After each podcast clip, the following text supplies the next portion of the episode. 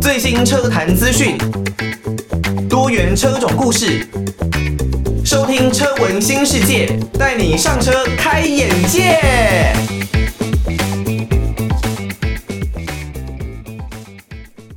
听到的歌曲呢是来自于阿姆他的这一首《My Mom》。那欢迎大家收听车文新世界，我是艾格。会想要在一开始呢就放阿姆的歌曲哦，其是因为在昨天晚上，呃，昨天晚上呢我在 YouTube 上面看了很多关于阿姆啊他现场演唱的影片哦，不管呢是可能像他跟蕾哈娜合作的《Monster》，还是他自己哦刚出道那一个时候。应该可以说是一战成名，让大家彻底认识他的那一首《Lose Yourself》。那这首歌呢，真的自从在电影里面有出现之后，那在现场，其实这首歌真的是非常的考验哦，应该说考验他的这整个唱功啊，然后还有他这整个肺活量。因为这首歌虽然大家会觉得唱歌好像高音是相当厉害啊，但是其实这些 rapper。这些念 rap，我我觉得不能够说念 rap，我觉得应该是说唱，他必须要唱 rap，所以他还是有一些曲调，还是有些音调。那尤其呢，又是他的这些节奏感 tempo 特别难以掌控哦，所以说真的是相当佩服能唱这一些歌曲的人。那阿姆呢，我看的他的现场演唱是两千零三年的版本，当然我记得他好像在。一两年前的奥斯卡上面也有唱这首歌，但是因为年纪当然也大了啦，然后体型稍微比较肉了一点，所以或许他在整个肺活量，还有在整个唱这首歌的能力方面稍微有一些下降，但是还是有着阿姆本色。那两千零三年的那一次的演唱，真的我觉得可以说是阿姆的超级巅峰之作。他那个时候所演唱的版本呢，没有太多背景的配乐，那也没有太多的一些 echo 啊什么的东西，他就是很纯粹的跟另外一位的黑人歌手，那简单的来一个合音的搭配之后，他自己就是用这样子这么亲近的声音，然后底下的留言呢说，这真的是他听过阿姆有史以来算是最棒的一个现场演唱，然后他完全呢声音是很 pure。很单纯的，他还特地放慢了节奏，因为怕大家听不懂嘛，所以在歌词上面特地放慢了节奏，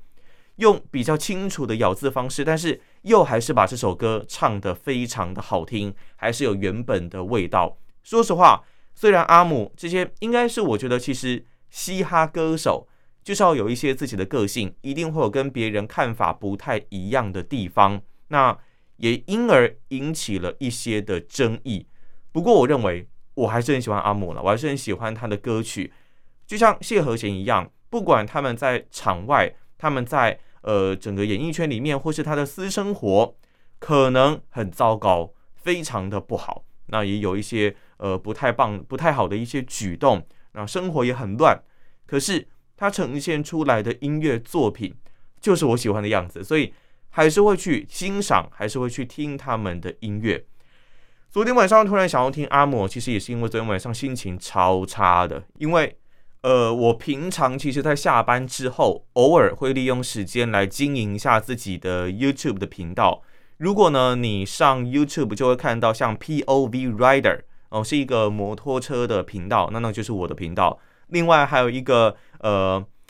Ethan's Channel，呃 ETH。A N，然后小豆点 S Channel，那是我自己关于我的 4Runner，我在上面做了一些影像记录的频道哦。我有一个汽车的频道，有一个摩托车的频道。呃，摩托车才刚开始，所以呢，影片量还不多。但是这个 Ethan's Channel 就是我的这个 4Runner 的频道，已经开始。呃，当然，它的影片数量比较多，所以呢，开始会有一些的简单的留言，然后简单的订阅者，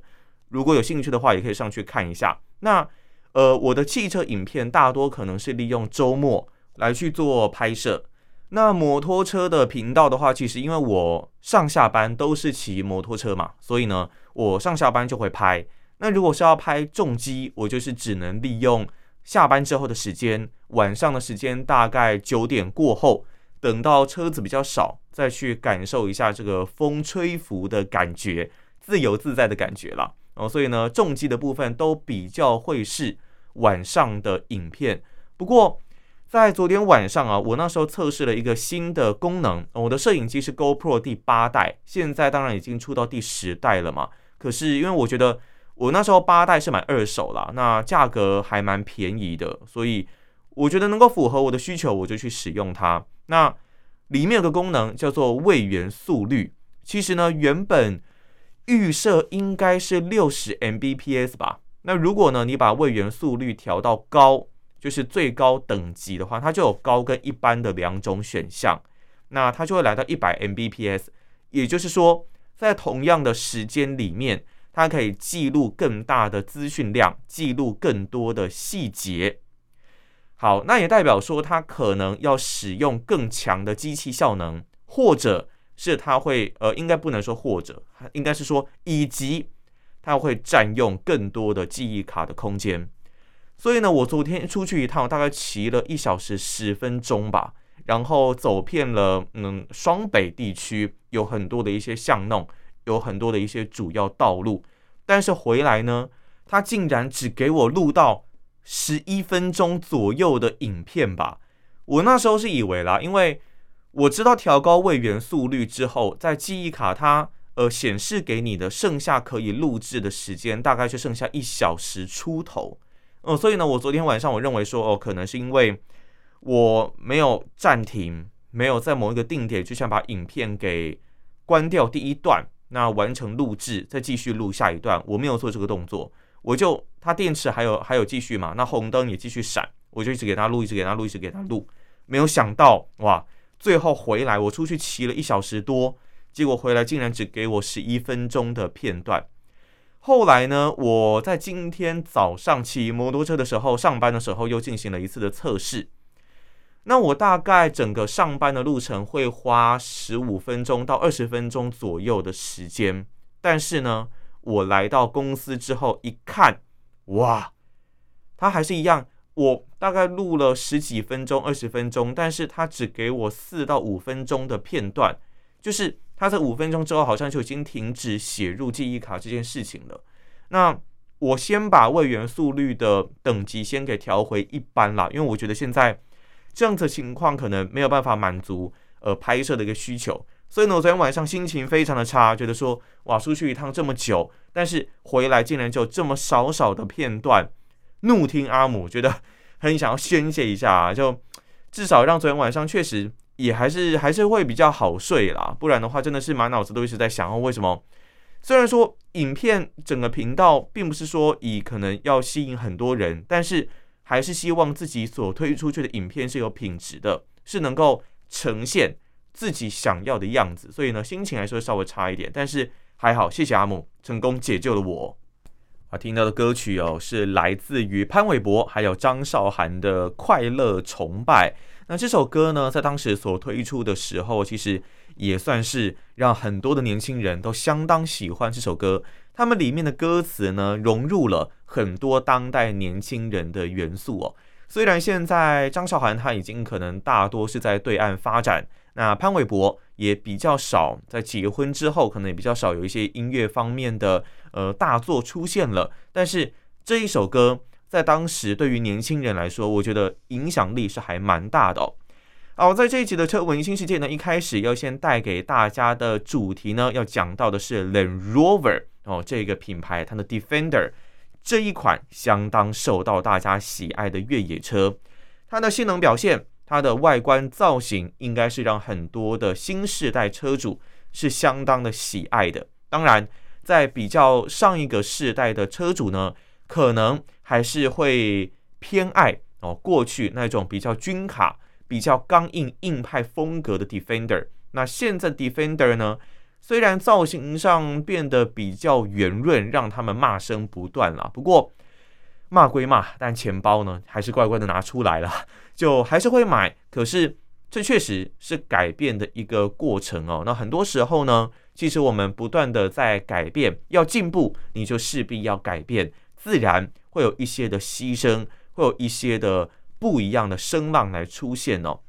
那 Defender 呢，它整体的销售表现是相当不错的。除了哦，你可能自己可以到外面去做一些的改装之外呢，现在也有一些大型的改装业者。投入到哦，Defender 的整个改装市场里面哦，呃，我们之前介绍过，像宾士的 G Car 哦，它有这个德国的 Brabus 来帮他做一些的改造，然后改出了很多不一样的车子哦。最近最夸张的呢，就是呃 Brabus 的九百 Crawler 哦，这个沙滩越野版的 G Car。那现在的 Defender 呢，也是德国德国的 Manhart，它虽然是英国车啦。那它也为 Defender 设计了一套全新的 DP 四五零的改装套件组。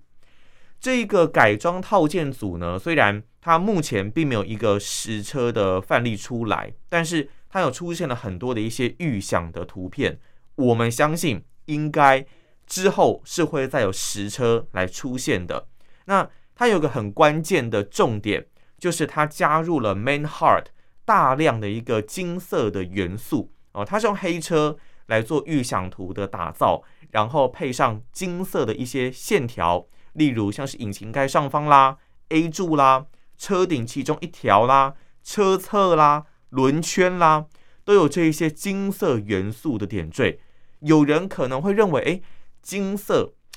有一点太俗气了吧？但是。莫名其妙的是呢，它跟黑色的车身来进行搭配之后，黑金的搭配，哇，感觉好像有一种神秘又霸气的感觉哦。当然，这种霸气之余呢，它还是不脱日常休旅车的一个使用设定。但是，如果你加上这一些金色的处理，还有金色边框、多幅式的轮圈，那这种强烈的视觉感受。就会让你觉得哇，这一辆车来头绝对是不简单哦。另外呢，如果你还想要强化哦这一辆车的越野表现的话，让它更硬派、更有越野的风格，那 DP 四五零也没有问题。你可以选择硬派的风格哦，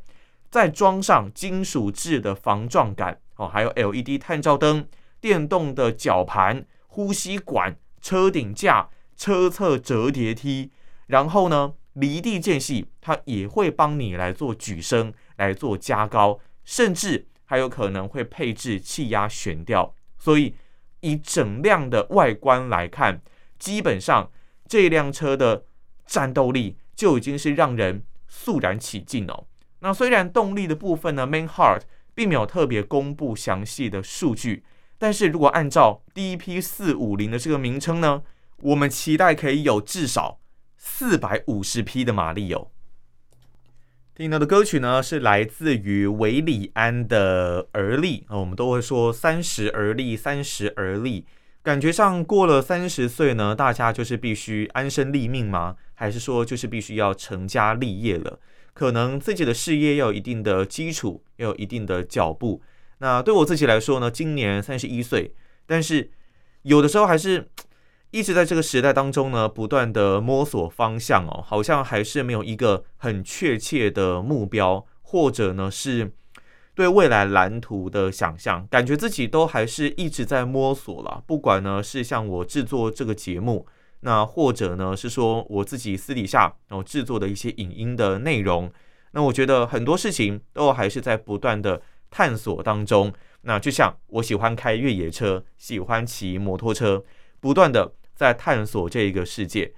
前一段节目呢，我们有讲到很狂暴版本 DP 四五零的 Land Rover Defender，但对我们来说呢，可能距离有点遥远。现在呢，在台湾所贩售的 Defender 车型有分为九十跟一百一这两种的车型哦。那当然，它的外形、它的先进的电子配备，还有它的越野的能力，让不管是短轴版还是长轴版的车型。都很受到车迷们的喜爱，所以现在你如果要去订 Defender，那真的都是要等上一段的时间。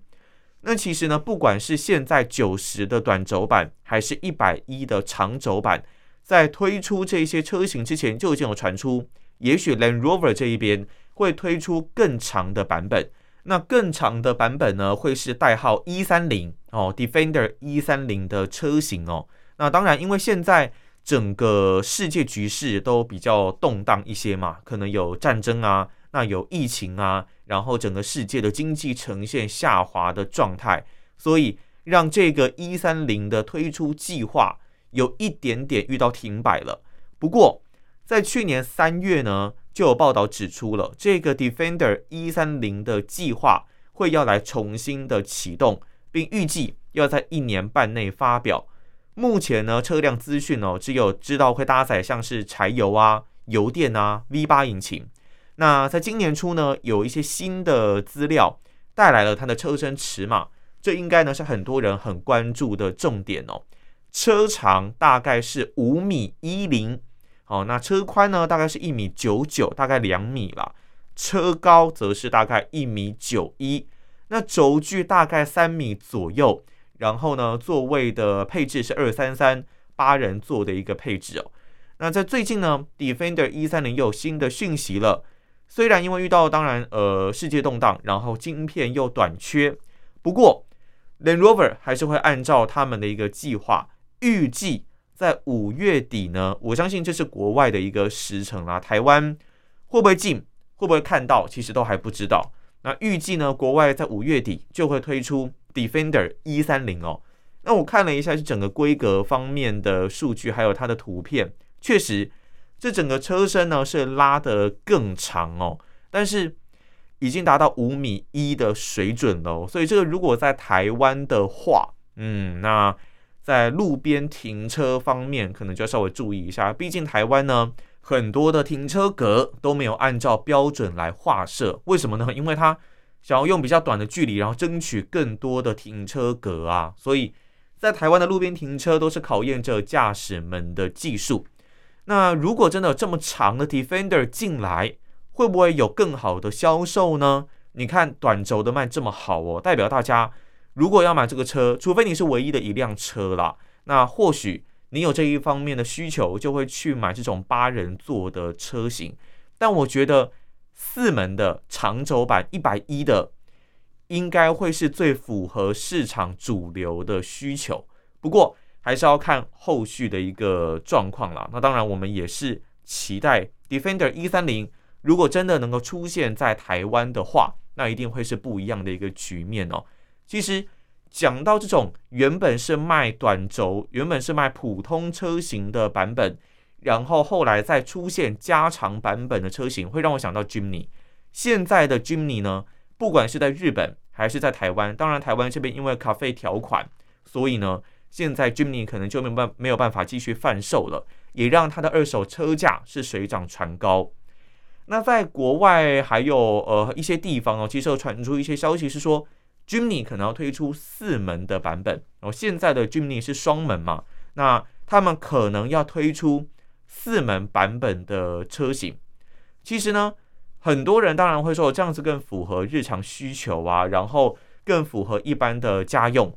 但是如果这样的话，我觉得就有点失去了 Jimny 的味道，而且它整个被拉长的比例，之前看到图片感觉很怪，目前是没有进一步的消息了，但是。我并不看好这样子的长轴车型的发展，它有点拉长，变得像腊肠狗一样哦，所以